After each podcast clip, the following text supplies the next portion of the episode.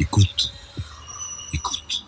Bonjour, mon invité aujourd'hui est Nils Schmidt, qui est député SPD au Bundestag et qui est le porte-parole du groupe parlementaire pour les questions de politique étrangère. Et nous allons avec lui aujourd'hui parler euh, à la fois du couple franco-allemand et des perspectives européennes de politique étrangère. Nils Schmidt, bonjour. Bonjour. Bienvenue, euh, vous avez participé aux entretiens européens d'Anguien. Alors, comment qualifierez-vous aujourd'hui la relation franco-allemande? Il y a eu à la fois euh, des déclarations euh, conjointes d'Emmanuel Macron et de Merkel sur la perspective d'une armée européenne, et puis une réponse qui a été perçue un peu comme une douche froide de la part de la présidente de la CDU. Est-ce que vous pensez que la relation franco-allemande est bonne ou est-ce qu'elle est dans la tourmente selon vous? Elle est très bonne, je pense. Euh, il y a même eu des déclarations d'amour par le président Macron euh, euh, à la tribune du Bundestag, novembre dernier. Et je pense que le traité d'Aix-la-Chapelle et aussi l'accord interparlementaire qui va avec et vous participez au groupe parlementaire, à l'Assemblée franco-allemande parlementaire qui a été créée à l'issue de, ce traité. Oui, exactement. Et c'est pourquoi je pense que ces deux accords-là ont jeté les bases euh, d'un nouvel élan euh, dans la coopération franco-allemande, notamment en accent euh, cette coopération-là beaucoup plus sur l'intégration européenne. Donc, le traité de l'Élysée, c'était la réconciliation après la Deuxième Guerre mondiale, et maintenant, c'est vraiment un traité plus européen, plus ouvert. Et euh, je pense que les déclarations de Mme Kram-Karrenbauer sont le fruit d'une certaine inexpérience euh, en matière de politique internationale, parce qu'elle, parce qu'elle a mis en cause euh, le siège permanent de la France à l'ONU et aussi le siège du Parlement européen à Strasbourg, alors que les grandes questions sur lesquels se joue le destin de l'Europe sont d'une toute autre nature. Donc elle a un peu manqué le but. L'Allemagne est un pays traditionnellement atlantiste, puisque c'est l'Alliance atlantique qui a préservé euh, l'Allemagne historiquement depuis le blocus de Berlin et tout au long de la guerre froide. Aujourd'hui, est-ce que, notamment par rapport euh, à la politique que mène Donald Trump, est-ce qu'il y a une sorte, est-ce que vous pensez que l'Atlantique s'est élargi et que les Allemands regardent d'une autre façon les États-Unis d'une part, l'Alliance Atlantique de l'autre, ou est-ce que les Allemands se disent, bon, c'est Trump, c'est un mauvais moment à passer et les choses redeviendront normales une fois que Trump ne sera plus là? Il y a un, peu des, deux. Tout d'abord, il faut euh, faire la différence entre la Maison Blanche et la politique de M. Trump et la relation euh, euro-atlantique euh, ou la relation très étroite entre l'Allemagne et les États-Unis qui reste. Et quand je vais à Washington voir les collègues du, Congrès, je, constate qu'il y a toujours un degré très élevé de, coopération entre les, euh, les, deux, les, deux, partenaires traditionnels. Euh, mais il y a aussi euh, une perception plus aiguë de la part des Allemands que l'Europe doit devenir plus souveraine. C'est pourquoi l'initiative du président Macron sur la souveraineté européenne est venue au bon moment, je pense. Et même si il y aura, euh, euh, s'il y a un, un, autre président à, la tête des États-Unis, il, reste que les États-Unis ne seront pas si, si proches euh, de l'Europe qu'avant. Et le retrait des États-Unis des affaires mondiales a commencé même avant Trump. Donc c'est une tendance de, de, de fond euh, qui a même commencé euh, à l'époque du président Clinton. À, cette époque-là, le Congrès ou le Sénat n'a même pas ratifié l'accord euh, sur le climat de Kyoto, ce qu'on appelle le protocole de Kyoto, et le, le Sénat n'a pas non plus approuvé le statut de la Cour internationale, de la Cour pénale internationale. Donc cette tendance profonde dans la politique étrangère américaine, il, faut la reconnaître et cela euh, mais l'Europe demande ses responsabilités.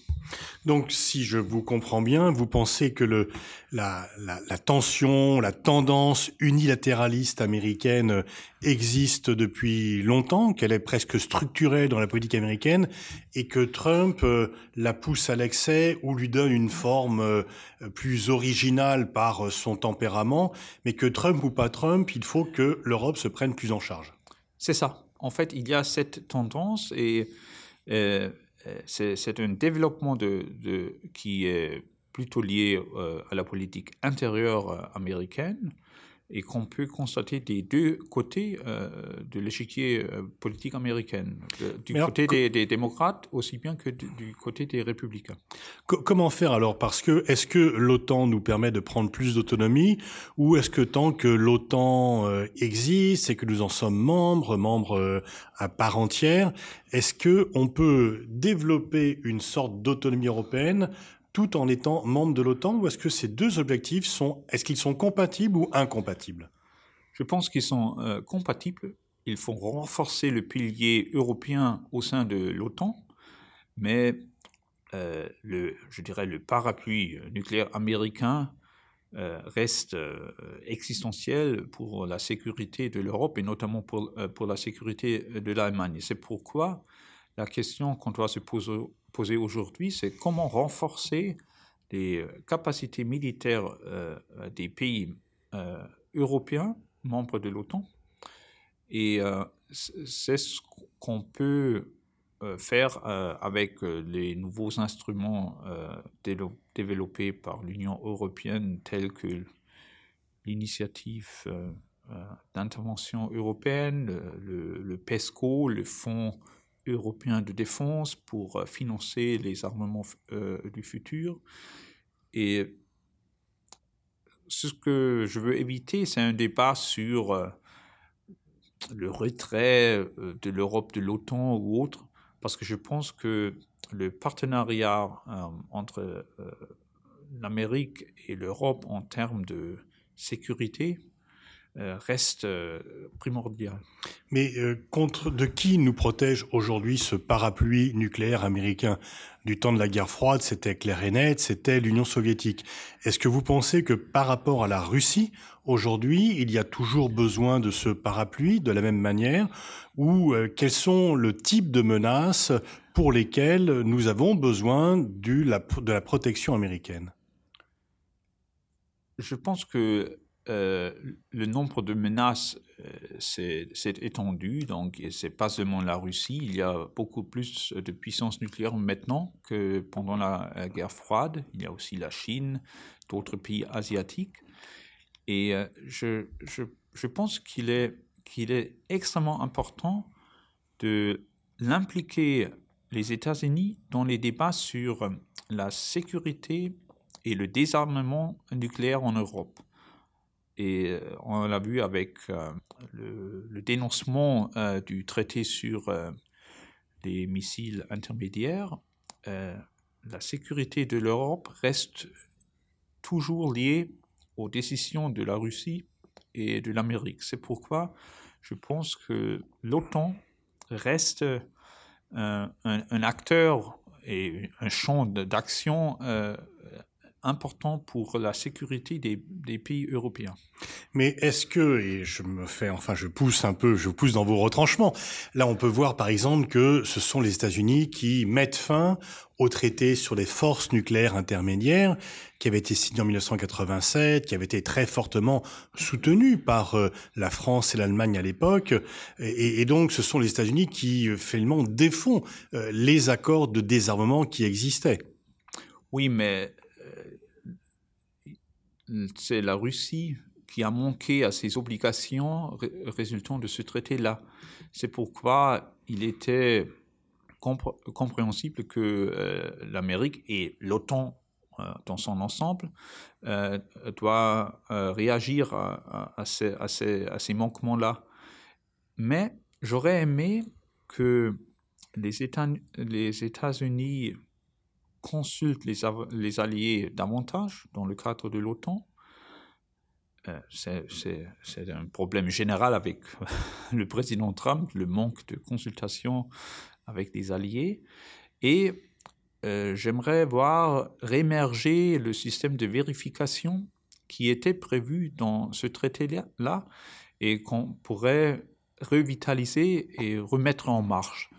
Et cela devrait non seulement concerner les nouveaux missiles, les nouveaux types de missiles développés par la Russie, mais aussi euh, les reproches faits par la Russie à l'adresse des États-Unis en ce qui concerne les systèmes antimissiles déployés en Roumanie.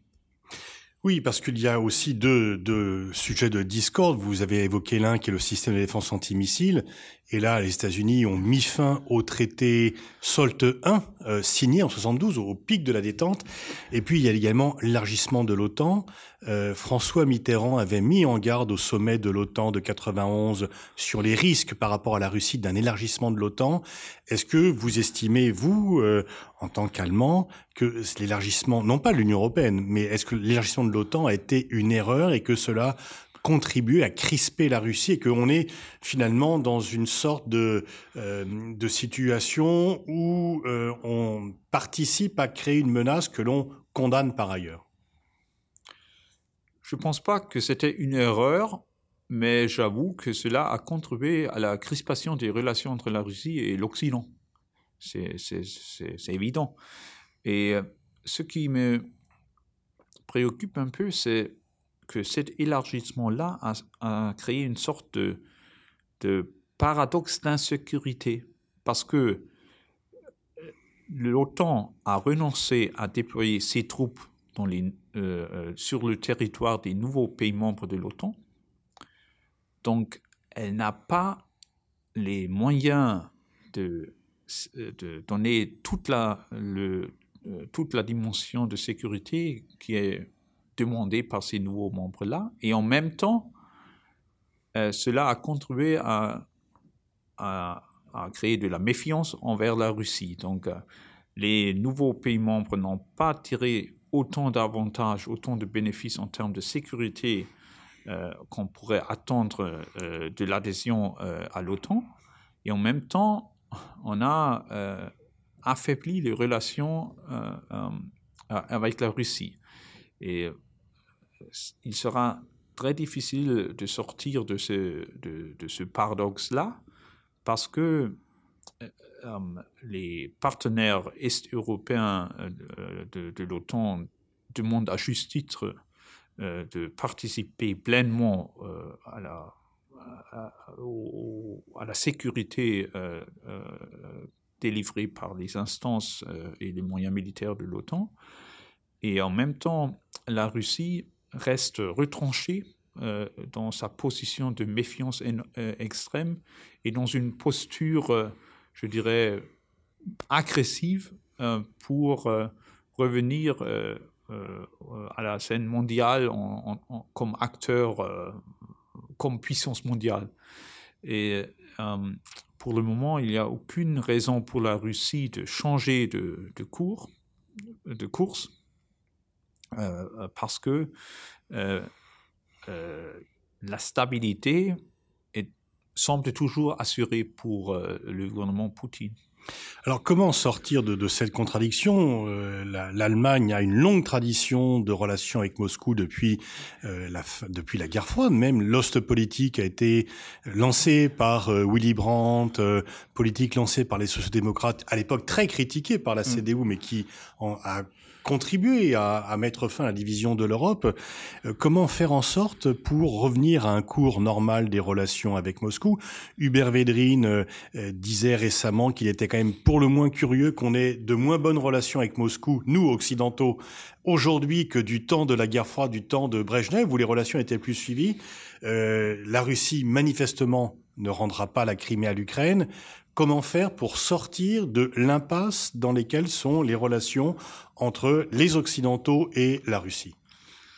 Euh, L'os politique a ses mérites et l'Allemagne restera toujours attachée au dialogue avec la Russie euh, pour cause de ses relations historiques, culturelles et aussi économiques très étroites avec euh, ce grand pays de l'Est qui fait partie de l'Europe, je veux le souligner.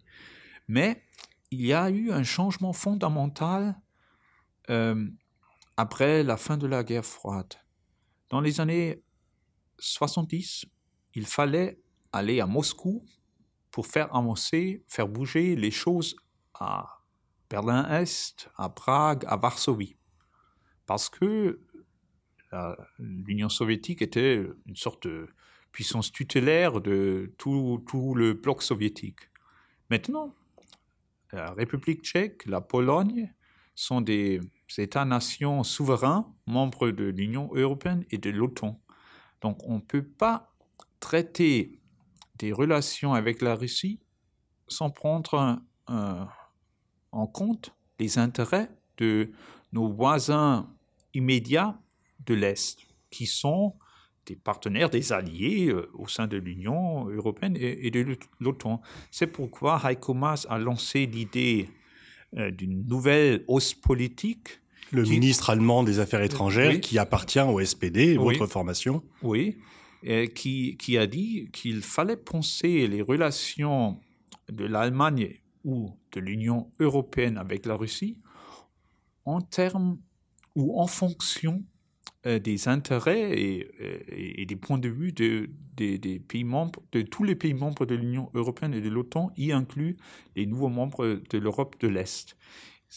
Et c'est très important parce qu'il y a toujours chez nous en Allemagne une certaine nostalgie de l'os politique. il y a pas mal de gens, plutôt les gens qui ont vécu l'os politique en tant qu'adultes, euh, qui euh, mettre en avant qu'il fallait tout simplement continuer dans le, euh, dans le trois fils euh, de Willy Brandt et Egon euh, les, grands instigateurs de, l'os politique, alors que l'environnement stratégique et aussi politique a complètement changé. Donc il faut faire attention à ne pas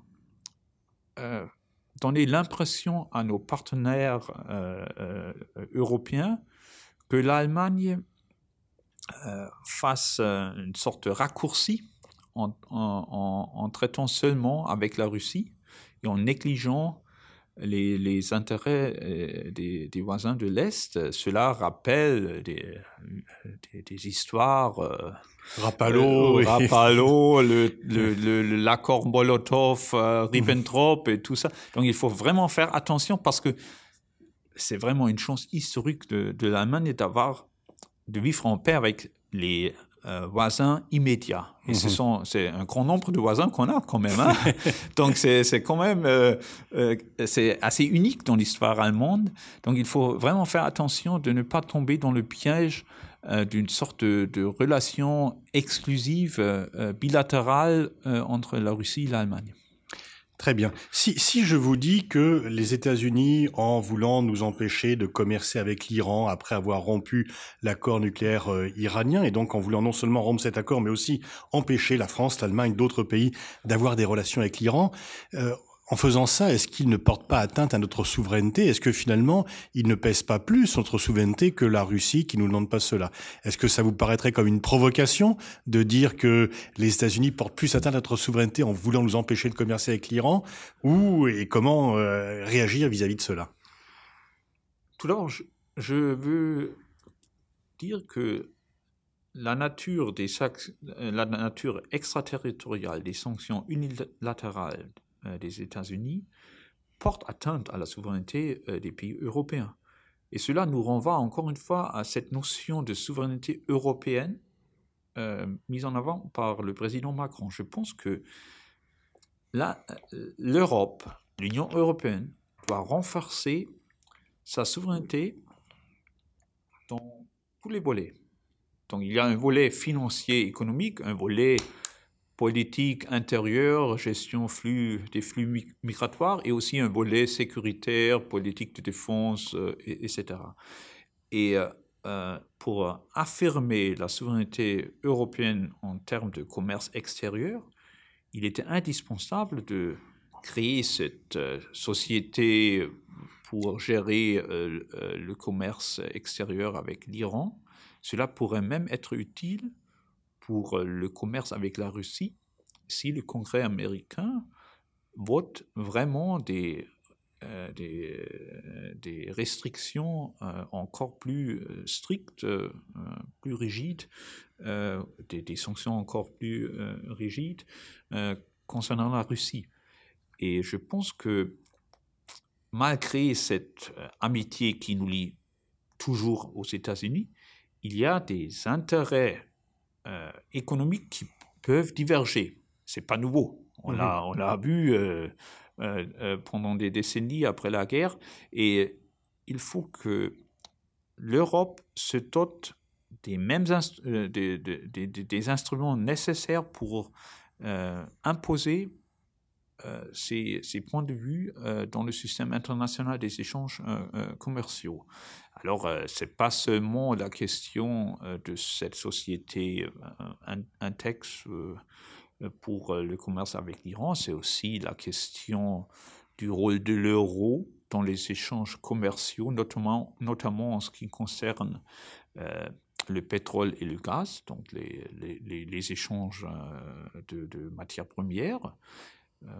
vous voyez, il y a la Russie, le Kazakhstan et la Norvège qui sont les principal fournisseur de pétrole et de gaz à l'Europe. Pourquoi ne pas euh, faire en sorte que les factures euh, soient euh, faites en euros et pas en dollars? Et puis, au bout du compte, il faut aussi repenser la question des eurobonds. C'est pas seulement pour renforcer et solidifier l'euro au sein des, de la zone euro, c'est aussi la question de pouvoir concurrencer, concurrencer euh, le dollar sur les marchés financiers mondiaux.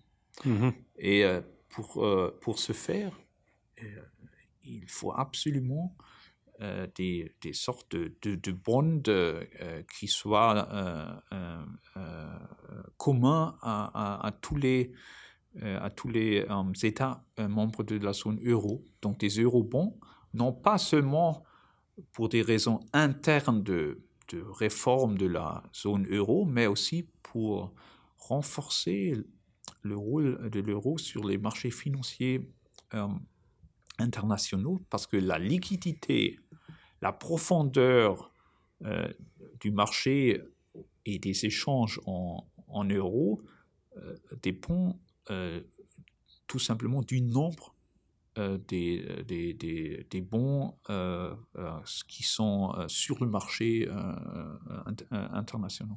Dernière question, nous arrivons à la fin de cet entretien. Il y a une divergence entre la France et l'Allemagne qui est due d'ailleurs en grande partie au SPD sur les ventes d'armes. La France voulait livrer les armes à l'Arabie saoudite. Il y a des composants allemands dans ces armes. Le SPD, pour des raisons politiques, dit qu'il n'est pas question de vendre des armes aujourd'hui à l'Arabie saoudite du fait de ce qu'elle fait au Yémen.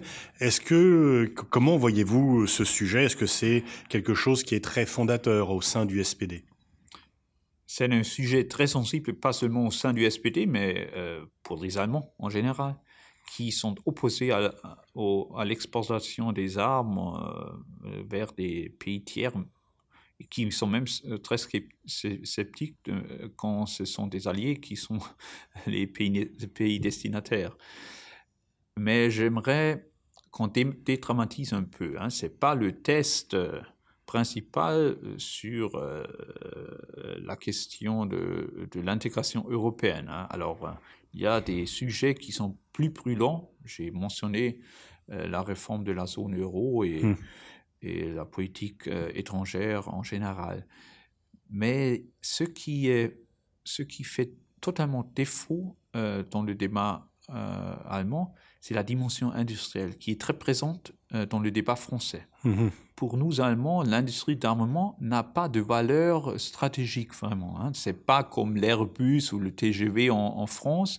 Chez nous, les, les branches stratégiques de l'industrie, c'est la machine-outil, l'automobile, l'industrie chimique, l'électronique. Bon, c'est pourquoi euh, il y a un décalage euh, euh, entre le débat allemand et le débat français ou même anglais.